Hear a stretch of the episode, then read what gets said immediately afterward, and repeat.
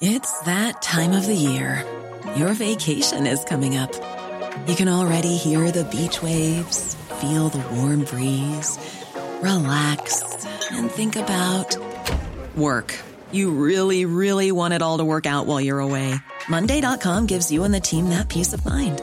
When all work is on one platform and everyone's in sync, things just flow wherever you are. Tap the banner to go to Monday.com.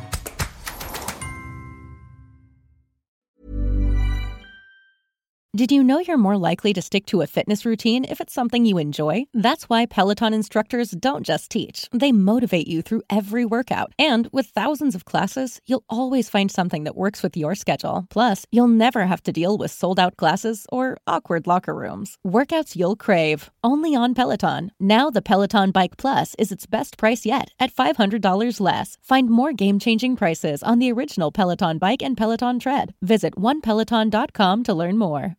Be honest. Are you completely obsessed with your shoes? Have you been known to talk about your shoes to friends, family, and people in line at the grocery store? If not, then you probably don't have Rothy's. Because when you have shoes that are comfortable, washable, and come in tons of styles and colorways, obsession is basically mandatory. Just ask the millions of women who wear Rothy's every single day.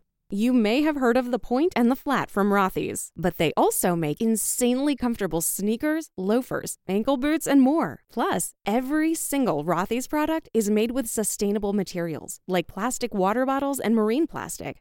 So not only are they comfortable, washable, wear everywhere shoes that look great on your feet, they're great for the planet too. Step up your shoes and accessories this spring and get ready to be asked, are those Rothy's? And for a limited time, you can get $20 off your first purchase when you go to rothys.com slash comfort. That's $20 off at rothys.com slash comfort. Por primera vez en 15 años, el semanario británico The Economist califica a España de democracia defectuosa. ¿Por qué razón? Veámoslo. Todos los años desde el año 2006, el semanario británico The Economist elabora un ranking conocido como Democracy Index, índice de democracias. Y todos los años desde el año 2006, España aparecía dentro de la categoría de democracias plenas, la mejor categoría dentro de este ranking de democracias.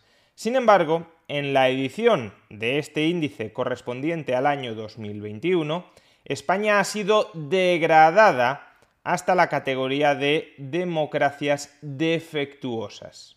No es ni mucho menos que España esté sola en esta categoría de democracias defectuosas. Este mismo año, por ejemplo, también Chile ha sido degradado a la categoría de democracia defectuosa y otros países europeos, como Francia o Italia, o incluso Estados Unidos, también forman parte de esta categoría dentro del índice de The Economist de democracias defectuosas. Pero en particular, en el caso concreto de España, ¿por qué tenemos una puntuación tan mala? que nos coloca dentro del rango de democracias defectuosas. ¿Cuáles son los indicadores de este ranking en los que, según The Economist, estamos fallando tanto como para no ser una democracia plena? Bien, para ser una democracia plena, según el índice de The Economist, tenemos que obtener una puntuación de más de 8. Y hay cinco categorías que este índice evalúa. En primer lugar, proceso electoral y pluralismo. En segundo lugar, funcionamiento del gobierno. En tercer lugar, participación política. En cuarto lugar, cultura política y en quinto lugar y último, libertades civiles. España puntúa razonablemente bien en proceso electoral y pluralismo, 9,58 sobre 10, en todo caso por encima de 8. Este indicador lo que intenta capturar es que las elecciones sean libres, que no haya fraude electoral, que no haya miembros de la oposición encarcelados, etc. Y bueno, en general, en esto España sí puntúa bastante bien.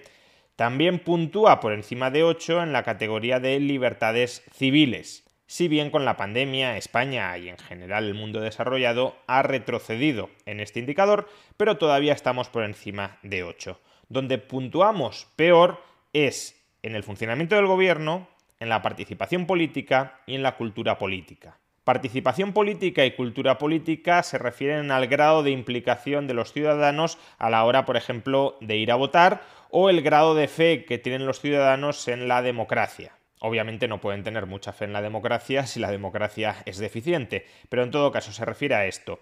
Pero es que, en cualquier caso, el indicador en el que obtenemos peor puntuación, 7,14, es en el del funcionamiento del gobierno. Más correcto sería traducirlo como funcionamiento del Estado, funcionamiento de las instituciones estatales. ¿Y por qué obtenemos tan mala puntuación? Pues fijémonos qué tipo de hitos se evalúan dentro de esta categoría que es en la que peor puntuamos. Aunque no tenemos el desagregado de notas que obtiene España en cada una de las siguientes preguntas que voy a leer a continuación, sí podemos evaluar hasta qué punto nuestro país se ajusta a una respuesta afirmativa o negativa a las siguientes preguntas. En primer lugar, los representantes libremente elegidos en unas elecciones determinan la política del gobierno, sí, hasta cierto punto o no. Bueno, en España podríamos decir que hasta cierto punto, dado que no existe una separación plena entre el Ejecutivo y el Legislativo. Siguiente pregunta, ¿es el Legislativo el cuerpo político supremo con clara superioridad sobre todas las ramas del gobierno? ¿Sí o no? Pues aquí claramente no. El Ejecutivo tiene mucho más poder que el Legislativo, aunque solo sea porque el jefe del Ejecutivo suele ser el jefe del partido que controla a los diputados en el Congreso y por tanto los diputados son trabajadores, son asalariados de ese jefe del partido que ha ascendido a jefe del Ejecutivo. En tercer lugar, ¿existe un sistema efectivo de pesos y contrapesos contra la autoridad del gobierno? Sí, sí, pero con ciertas deficiencias o no. Aquí podríamos decir, siendo generosos, que sí, pero con ciertas importantes deficiencias. Seguimos, el gobierno está libre de cualquier influencia ilegítima por parte del ejército o de los servicios de seguridad. Sí o sí, pero la influencia es baja o no. Creo que aquí se podría decir que sí, es decir, que el ejército no está al control, ni mucho menos, del poder ejecutivo. Seguimos. Organizaciones o potencias extranjeras no determinan funciones importantes o políticas importantes del gobierno. Aquí nuevamente podríamos decir que sí, que no es el caso, que no somos una colonia, al menos no explícita, de nadie, aunque bueno, ahí ya nos podríamos meter si lo somos de la Unión Europea, si lo somos de Estados Unidos, pero bueno, eh, a los efectos de este ranking esto no se está considerando y por tanto podríamos decir eh, que sí. Siguiente cuestión, ¿existen grupos locales de tipo económico, religioso o de otro tipo que ejerzan un poder político significativo en paralelo a las instituciones democráticas? Sí, hasta cierto punto o no. Bueno, aquí estaríamos entre el no y hasta cierto punto. Siguiente cuestión, ¿existen mecanismos suficientes e instituciones que puedan asegurar el control y la transparencia del gobierno ante el electorado entre elecciones? Sí, sí, pero con deficiencias o no. Aquí podríamos hablar claramente de sí, pero con deficiencias, en ningún caso un sí rotundo. ¿La autoridad del gobierno se extiende a la totalidad del territorio del país? Sí o no. Aquí The Economist tuvo dudas en 2017 por el Aquí Economist tuvo dudas en 2017 por el intento de secesión de Cataluña, pero bueno. Refreshers are the perfect way to get a little more out of your day. With more tropical flavors like new mango pineapple and more ways to get glowing. Available with green tea, coconut milk, or lemonade.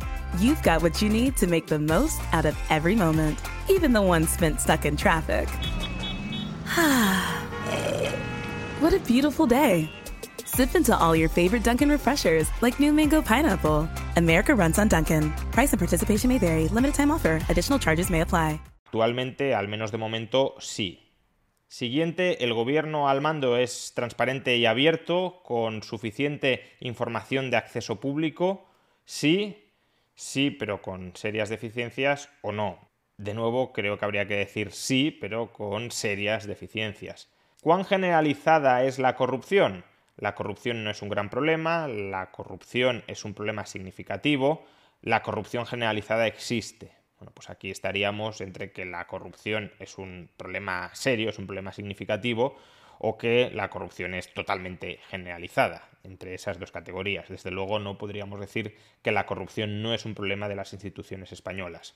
Continuamos. ¿Está dispuesto el funcionariado y es capaz de implementar las políticas gubernamentales? Sí, sí, pero con deficiencias o no. Aquí creo que estaríamos más bien en el sí, es decir, el funcionariado no se ha levantado en rebeldía contra el gobierno y no se niega a aplicar sus órdenes. Lo hará con mayor o menor habilidad, pero el funcionariado está alineado con lo que le mandata el Poder Ejecutivo. Siguiente pregunta, ¿cuál es la percepción popular sobre el grado de libertad y de control que tienen los ciudadanos sobre sus vidas? ¿Elevado, moderado o bajo? Probablemente la percepción entre muchos ciudadanos, por desgracia, sea que es alto, es decir, probablemente muchos ciudadanos perciban que tienen un control sobre sus vidas del que en realidad carecen. En realidad, la respuesta aquí debería ser entre moderado y bajo, pero como estamos valorando la percepción, probablemente haya que indicar que es entre moderado y alto. Confianza de los ciudadanos en el gobierno, alta, moderada o baja. Aquí estaremos entre moderada o baja. Y por último, confianza de los ciudadanos en los partidos políticos, alta, moderada o baja. De nuevo aquí estaremos entre moderada y baja. En suma, ¿por qué puntuamos tan mal en el apartado funcionamiento del gobierno? Básicamente por insuficiencia de separación de poderes y de controles externos sobre el Ejecutivo, por la corrupción más o menos generalizada y por la consecuente desconfianza del público, de la sociedad en general, hacia aquellos partidos políticos que instrumentalizan unas instituciones insuficientemente controladas en su propio provecho y que desde dentro de esas instituciones se corrompen habitualmente en su mayor lucro. Es decir, que el gran problema que tiene nuestro sistema político es precisamente el exceso de poder que tienen nuestros gobernantes sobre los ciudadanos debido a que no existen adecuados pesos y contrapesos que limiten ese poder desproporcionado que ejerce el Ejecutivo y precisamente por eso no cabe esperar que las soluciones a este problema vengan desde dentro, porque los políticos son los primeros interesados en tener ese exceso de poder no controlado, no fiscalizado sobre la ciudadanía. Ellos, evidentemente, no van a querer limitar, renunciar a sus poderes. Esa limitación, esa renuncia a los poderes extraordinarios de los ciudadanos, la implantación de sistemas de pesos y contrapesos que restrinjan la capacidad de abusar del poder político por parte de nuestros gobernantes solo puede venir forzada desde fuera, solo puede ser la presión de los ciudadanos la que obligue a la casta política a que renuncie a sus potestades extraordinarias. Pero por desgracia la sociedad española también está generalmente anestesiada y por tanto hemos avanzado hacia el equilibrio en el que nos encontramos ahora, una democracia deficiente que avanza con paso firme hacia el muy deficiente.